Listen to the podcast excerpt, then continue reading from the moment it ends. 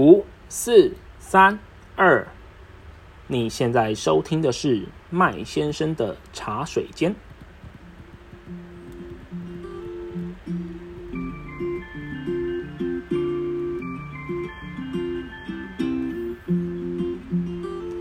嗨，各位听众朋友们，大家好，我是麦先生哦。今天呢，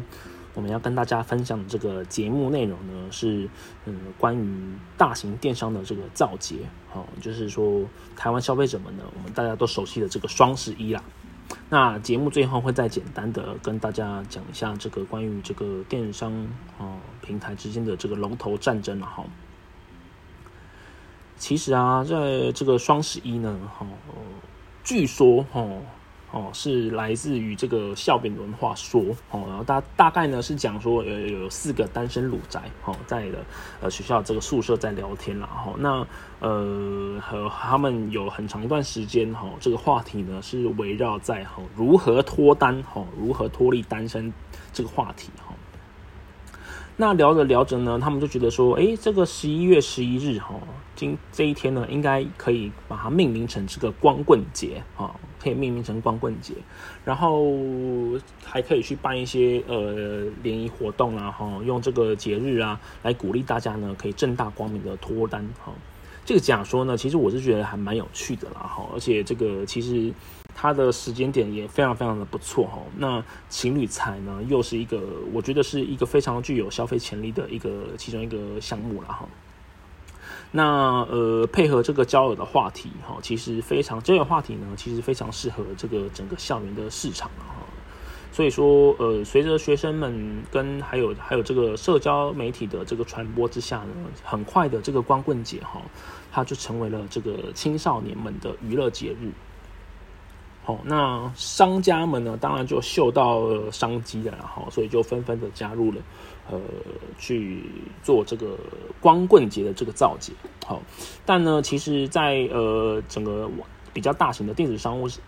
的过去来看呢，哈，第一次真正的这个双十一的造节，哈，据说哈只有二十七家品牌商参加，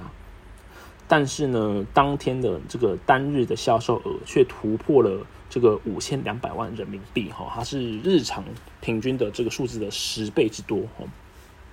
那从这个造节时间来看哈，其实它下半年通常都是这个零售业的旺季啦哈，但呃在十一月中旬哦，通常都是各个呃旺季峰值的这个相对低点哈。那光棍节啊，它提供了一个挖掘消费需求一个很好的这个理由跟借口。那当然，我觉得这个双十一啦，哈，它并不它的造节成功啊，它也不是就是单纯的歪打正着，或者是 OK 明目漂亮这样子了哈。我觉得，呃，实际上它是蛮有这个天时地利人和的啦哈。网络购物的这个发展呐，然后多元支付、多元支付啦、优化等等的哈，它呃，所以说后面呢，才让这个双十一哈成为了这个全球知名的这个年度狂欢的购物节然后。那呃，其实呃，麦先生最近呢，还蛮常听到这个身边的朋友们哈，呃，不管是业内或是业外的的这些朋友们呢，都有在抱怨双十一哦，都说呃，双十一好像一年比一年还没有感觉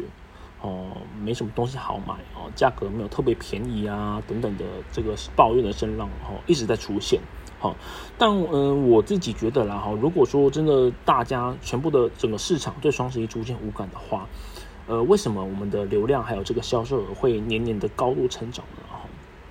嗯，我觉得呢，你们呃，之所以他们会觉得很无感的原因，是因为呃，大家呃，对于他们来说，呃，我们早就已经习惯了这个双十一的疯狂哦，或者是说呃，对于双十一的这个神话般的购物节呢，有过高的这个期待感。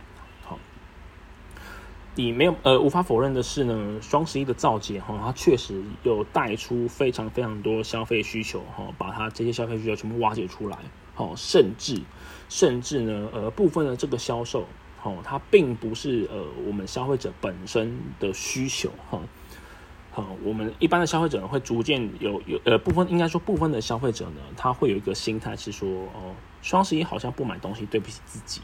哦，这一类的感觉出现哈，我觉得它就是一个一个造节非常非常成功的一个迹象之一了哈。那呃，如果说你本身哦就是习惯网络消费的网络购物的这些消费者们的话呢，其实对我们来说，我觉得我们会很容易去感受会有这种无力感哈，因为你很熟悉哈，所以你可预期哈，你可预期的话，你就不会觉得说哇，真的是实在是太疯狂了，真的是之类的哈。那但是呢，各位要很清楚的要知道的一件事情是，呃，网络购物呢，在二零一九年统计哈，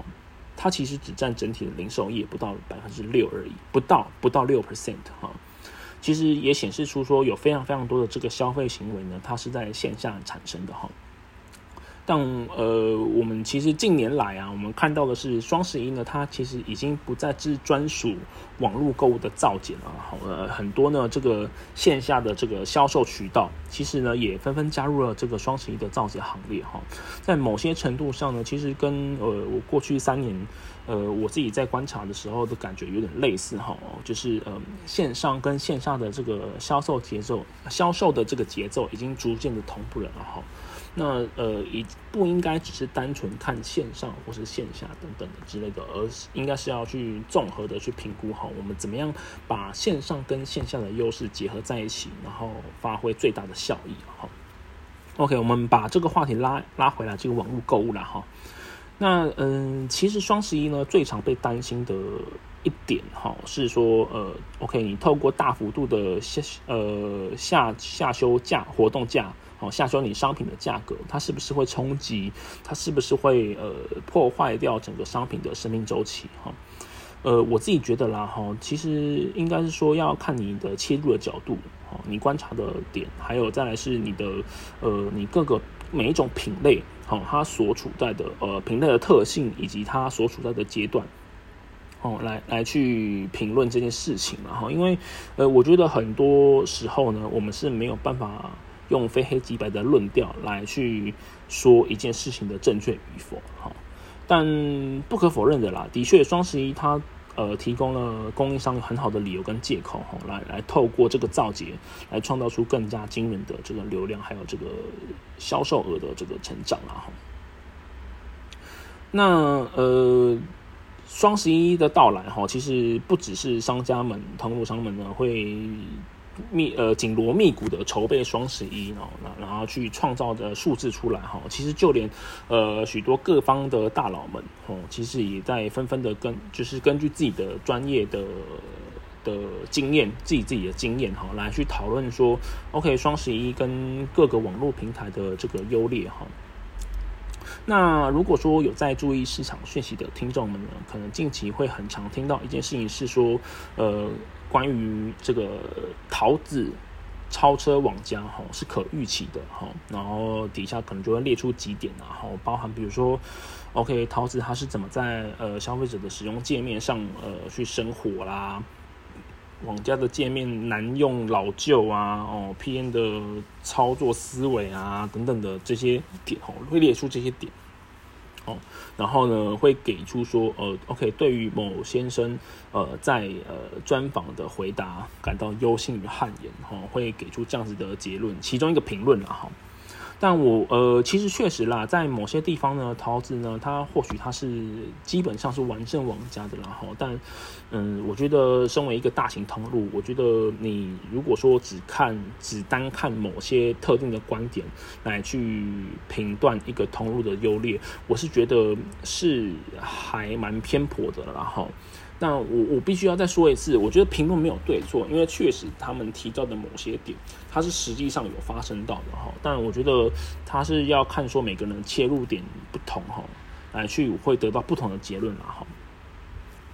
那其实，在过去有一个业内的前辈哈，他其实有告诉我一件事情哈，他说，呃，我们的客人其实不是只有一般的消费者而已。哈，那所以说我相信啊，其实不管是网家还是桃子哈。在消费者还有在供应商来说，其实一定都会有自己的支持者了哈。嗯，消费者的角度来说呢，呃，有的人会在意最终就是消费者的末端售价哈，我就是希望最便宜就是最好哦。啊，有的人会觉觉得说呢，我不在乎差几百块，但是我比较在意的是我的售后的服务品质好不好。哦，我觉得青菜萝卜各有所好了哈。也许呢，在这个整个整个风格集团的风格通路的风格上，哈，呃，末端售价这件事情呢，呃，对桃子来说，它是比较整体有优势的哈。但我觉得啊，因为呃，应该是说整个完整的交易过程，哈，它并不应该只是结，只是在消费者结账之后就结束了，然后，而是应该要延伸到结账过后的这个售后的服务，好，整个涵盖在里面，好，那呃，如果说是以这个搜寻引擎还有品类的完整性这几点来看，哈。我只能说，就是在呃品类的操作，呃每个品类跟每个品牌还有供应商，他们其实都有不一样的操作逻辑。哦，这一点其实就比较纯业内，就是业内的人在做分享的。然后，呃，比如说呃商品图追求极简化哦，只有纯白底啊，没有规格，没有优惠的讯息等等的哈，就要提到说，OK，是不是他们刚好在下广告哦？下广告其实某些广告呢，它是。呃，只能是商品去背图哦，它要是干净的商品图才有办法下广告，不然之类的啦，就是会有一些原因啦哈。那 OK，某些品相、某些品类型号没有哦，我就是要 A 型号，我不要 B 型号，但是你们都没有哦。这件事情呢，呃，品牌的操作策略是不是会让各个商品型号去根据不同的时间点，还有整个集团的决策来去错开通路，或者是时间错开哈？呃，OK，讲到搜寻引擎的优化、关键字的掌握，哈，每个平台的 PM 对于前台的搜寻，还有馆内的搜寻的排序掌握度的不一样，他们程度是不是不太一样？哈，有的时候，呃，其实我真的觉得，有的时候并不是业内的人，并不是操作者，是真的是不会知道实际的状况的，哈。呃，我自己有把这些文章分享给后来几个朋友来看哈，我都被换来一阵阵冷笑哈，就是冷笑，然后他们就我就没有任何下文的。不过呢，我觉得我必须再讲一次了哈，就单纯的消费者观点来看哈，的确就像文章讲，的确文章讲的内容呢是没有错的哈，我要的型号确实没有，呃，某些界面来说确实很不友善。哦，那呃，我觉得这件事情呢，评论不管是好是坏，其实都是必须要去接受的，然后去反思，然后去看看说自己要怎么样让整整体更更好、更完善哈。呃，不应该说呃不好的评论就不接受它哈，只接受好的，这也是这件事情其实是蛮危险的哈。那呃，我觉得啦，一个大型的网购平台呢，呃，它的它的优优劣哈，我觉得也许也要考虑到几个问题哈，像刚刚提到的这个呃商品的售后服成交之后的这个售商品售后服务啦，呃，再来呃，现在看起来每个大型网购平台都会打的主打的平台的币值虚拟货币哦，他们币值的生态圈的广泛度的方便性呢？哦，OK，或者是刚刚也有提到的搜寻引擎，它是只靠 PM 的个人操作哦，我是人为去编排整个商品排序吗？还是说就是透过这个市场，就是每个消费者哈，在这个平台里面的各呃各项的分数，比如说点击率，比如说转换率哦等等的分数评比，得到了最终搜寻结果，好。所以说，其实呃，我觉得它还它是一个蛮这件事情哈，其实是一个蛮复杂的一点哈。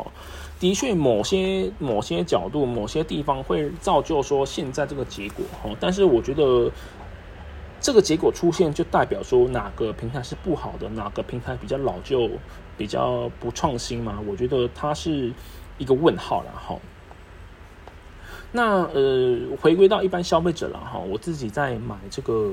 买东西的时候哈，我就是会询价的人啊哈，所以我会去，比如说逛逛虾皮、逛逛 UDN、逛逛呃 PC Home 啊、某某啊，各式各样的平台哈，我都会去看过之后呢，我才会去购买啊哈。所以说，呃，对我来说，我比较不会选择说哪个通路最好哈。线上就是最厉害哦，线下就是最强之类的我并不会这样做。好，那嗯，我觉得啦，就是在线上通路的这个这个线上通路的出现呢，对于供应商还有这个通路商来说呢，其实我们应该要朝向是说，怎么样把两边的优势发挥到最大化，好，来创造出最大最大的价值了哈。举这个这个之前前阵子也是双十一发生的一个争议，是书店的争议了哈。呃，会到实体店面体验哦，购买书籍的人，哦，然后跟你本身呢只会在网络购买商品，哦，网络购买书籍跟买电子书的客人呢，这个贴是完全完全不一样的了哈。那，我觉得这一题这一题的这个争议的重点哈，它不是单纯说讲书店过度反应，或者是说平台操作不符合商业道义等等的问题哦，它其实真的还蛮复杂的，它也有很多很多原因去去去产生这件事情哈。我认为说，呃，事件发生是事件发生，但是。透过这个事件的发生，我们是不是可以去反思一些商品的操作，或是一些观念上的差异？我们可以怎么样去修正自己的观念？哈，那呃，他这个题目也有也是一样有点大了哈。那过之后呢，如果说麦先生有机会的话呢，会再来到这个茶水间，哦，来跟大家去聊聊，去做分享讨论哈。那嗯，我们今天的节目呢，就先到这边喽。感谢各位的收听啊。如果说对于这个节目内容有任何的建议或者是分享的话呢，都欢迎呢可以多多利用这个资讯栏位的 email 哦，来跟麦先生做互动。那我们就下次再见喽，拜拜。